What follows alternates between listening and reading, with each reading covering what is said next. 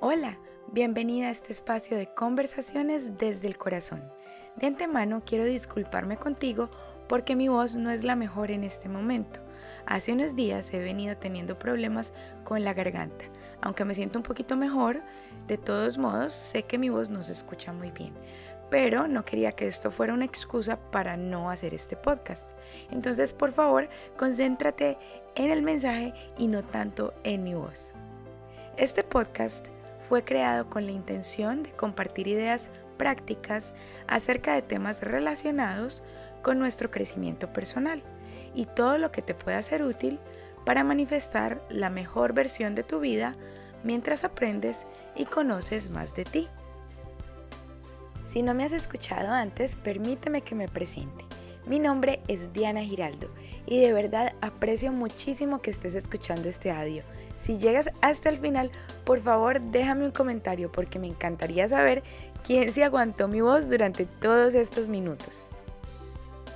Bueno, y ya para empezar con el tema de hoy que tiene que ver con la planeación y organización de nuestras metas en una agenda para de verdad lograr lo que nos proponemos en este año, quiero leerte algo que escribí. Me lo encontré cuando terminé de escribir este podcast y me pareció interesante compartirlo. Es una historia cortica, pero tiene que ver con los sueños. Entonces dice así. Cuando abrí los ojos, me di cuenta de la cantidad de posibilidades que tenía enfrente. Y mi intuición me decía como susurro, arriesgate, vienen grandes cosas para ti. No sabía a qué se refería. No puedo negar que sentí miedo. Por supuesto, ese miedo era emprender el camino a lo desconocido. Lo único que llevaría en ese viaje sería una linterna de mano y unos cuantos víveres para el camino. Entonces me lancé, empecé a caminar sin saber cómo iba a llegar. Solo sabía que estaba esperándome algo muy grande. Durante la trocha había grandes momentos donde me daba cuenta lo capaz que era de superar los obstáculos y eso me llenaba de ilusión. Aunque también tuve momentos de cansancio donde pensé en regresar y no seguir, en esos momentos donde tuve hambre y dolor físico. En ese momento escuchaba mi cuerpo para descansar y comer algo. Trataba de recargar energía y continuar el camino los momentos más difíciles fueron cuando la luz del sol empezaba a irse y la luz de mi linterna empezaba a disminuir también y tenía que cambiar la batería. Esa linterna no tenía muy buena pila. Era tanta la oscuridad que el miedo me invadía. La noche estaba muy fría y no había manera de seguir caminando sin luz. No podía detenerme, era una prueba. Entonces decidí confiar en mi instinto en mi intuición, porque ella me decía que siguiera a pesar de las dificultades, y aún así, casi sin fuerzas, seguía en marcha. Fueron muchas veces las que quise dejarlo todo y regresar a donde empecé, pero me faltaba menos de lo que imaginaba para llegar. Me aferré a mi fe, creí en mí y en mis capacidades. Seguí soñando y seguí imaginando que algo grande me esperaba cuando de pronto todo empezó a florecer. El camino empezó a sentirse mucho más liviano y se convirtió todo en una gran realidad. Grandes cosas me esperaban al final del camino. Solo tenía que mantener mi fe, seguir la luz y el susurro de mi intuición. Después de que volví a leer esta historia, me di cuenta que habían algunas preguntas que surgieron de ella y me gustaría compartirlas con ustedes, porque muchas veces creo que hemos estado en esa misma situación, donde estamos caminando por nuestros deseos, luchando por nuestras metas, pero nos rendimos cuando vemos los primeros obstáculos. Les voy a hacer las preguntas y ustedes las pueden contestar simultáneamente o después tomarse el tiempo para reflexionar.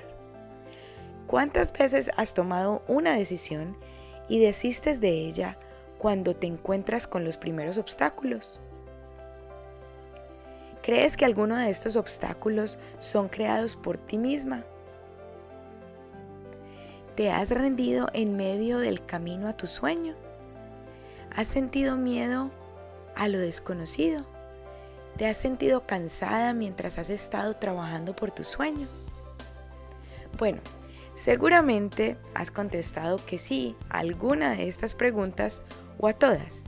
Es completamente natural sentir todas estas emociones cuando estamos soñando, pero vale la pena seguir y persistir en ese camino hasta lograr lo que nosotros queremos. Y cada obstáculo nos permite conocernos mejor y también aprender cosas nuevas, aprender sobre nuestros miedos y sobre nuestras fortalezas. Además que también aprendemos a observarnos y a construir nuevos sueños a partir de lo que estamos viviendo. Algo que también podemos aprender es el poder de nuestro pensamiento, el poder interno que tenemos y nuestra capacidad de transformarnos en medio de todas estas adversidades, porque esas adversidades se convierten en oportunidades.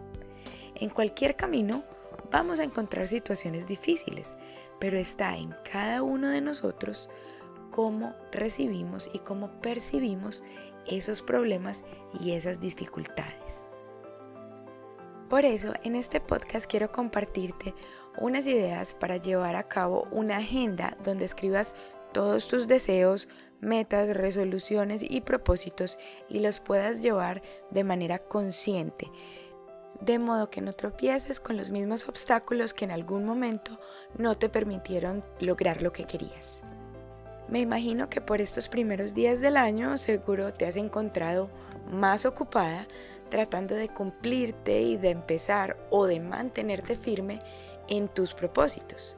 Hay tantos propósitos materiales como espirituales o emocionales que estamos pensando cumplir desde hacer más ejercicio, comer más saludable, leer más, ahorrar más, meditar más, tomar algún curso de tu interés o ser más organizada en la casa o en el trabajo o comprarte un carro nuevo o remodelar tu cocina, etc.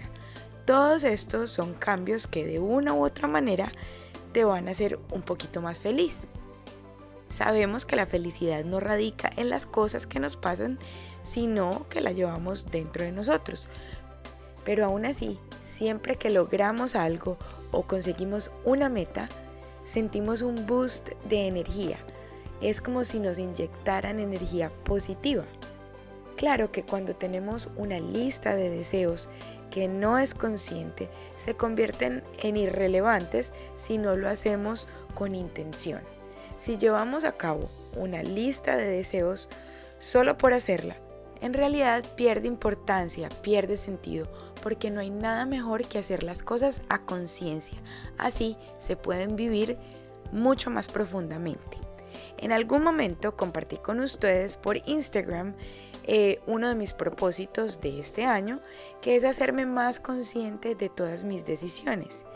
Y para esto tengo que hacer cambios intencionales y saber dónde estoy poniendo mi energía y mi atención. Lo que pasa es que noté que antes llevaba una lista donde escribía todo lo que quería hacer durante el año, pero terminaba posponiendo muchas cosas porque pensaba que no eran tan importantes. A la final me di cuenta que llevar una lista así a la ligera, a la loca, es muy difícil porque no sabemos cómo enfocar nuestras energías. Bueno, o ese por lo menos es mi caso. Y por eso decidí escoger una agenda donde pudiera poner todo mucho más detallado. Describir paso a paso qué es lo que voy a hacer con cada idea y me gustaría compartir con ustedes lo que he ido aprendiendo en el proceso de llenar esta agenda.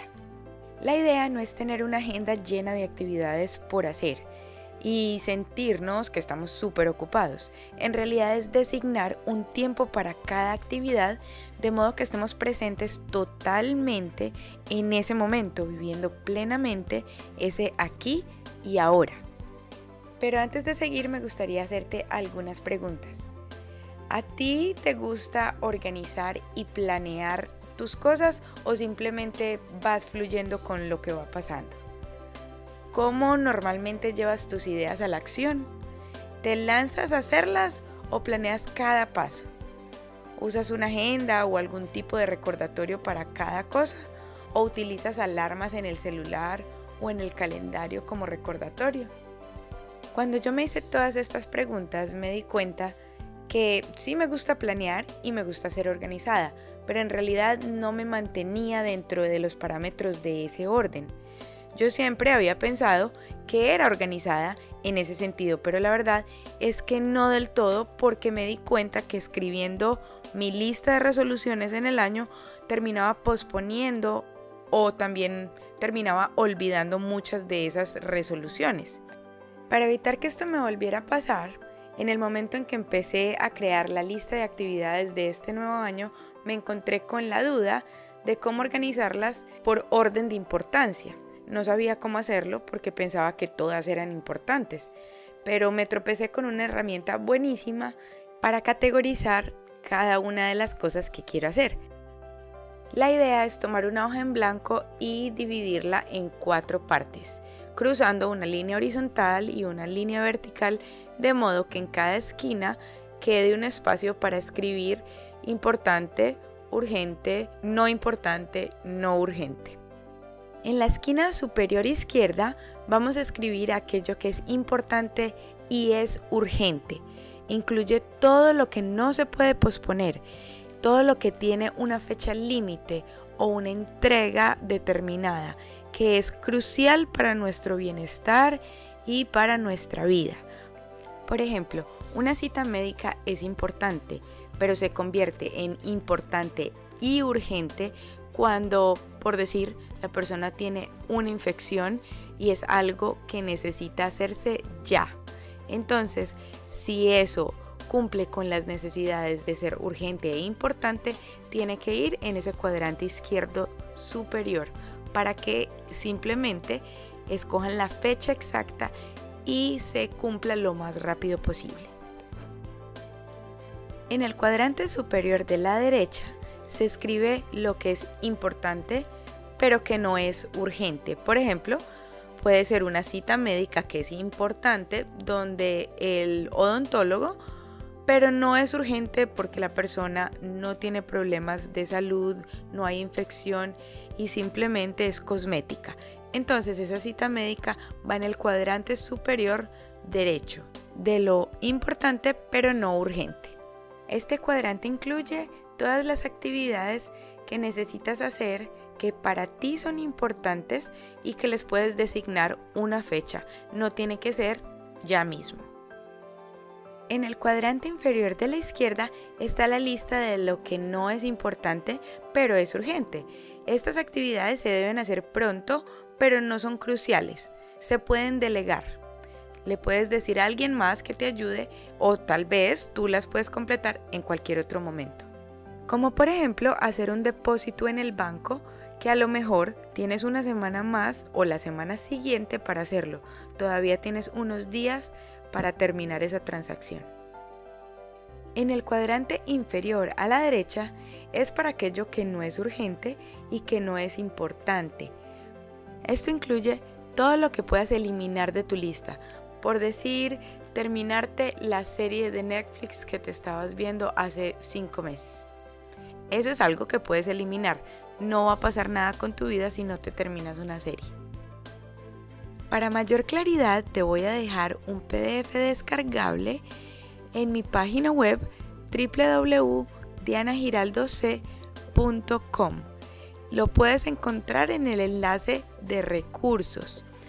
En este PDF vas a encontrar eh, la línea de los cuadrantes para que determines la lista de tus deseos, qué es lo más importante y lo más urgente que debes empezar a hacer desde ya. Una vez ya tienes tu cuadrante listo, podemos empezar a ubicar todo en nuestra agenda de manera más detallada. Esto nos va a servir mucho para saber el valor que le vamos a dar a cada actividad y cómo la vamos a categorizar. Así sabremos por qué y para qué estamos haciendo lo que hacemos. Entonces, para resumir este podcast, voy a destacar algunas ideas que son muy importantes. Número 1. Crear una lista de actividades intencionales. Número 2. Ubicarlas en el cuadrante importante versus urgente. Número 3. Asignarles una fecha a cada actividad según la prioridad. Número 4.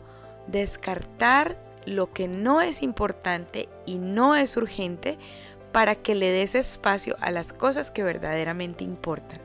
Así puedes completar y terminar todo lo que para ti de verdad vale la pena. Número 5. Llena tu agenda detalladamente y síguela lo más cerca posible.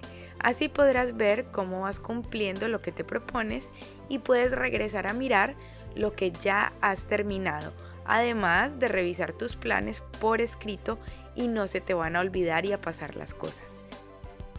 Número 6. Disfruta cada paso del camino.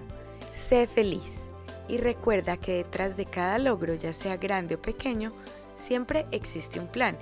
Y si realmente deseas cambiar las cosas, comienza planeando cuanto antes para conseguirlas. Espero que esta herramienta te sea útil para organizar la lista de deseos y propósitos para este nuevo año. Recuerda que el PDF lo puedes encontrar en mi página web www.dianagiraldoc.com y si quieres visitarme en Instagram, mi cuenta es Diana raya baja Giraldo. Te mando un abrazo y de verdad gracias por escuchar. Si llegaste hasta el final, te aguantaste mi voz. Que tengas un lindo día o una linda noche y te espero en el próximo podcast o en la próxima meditación. Un abrazo. Que la buena energía siempre te acompañe.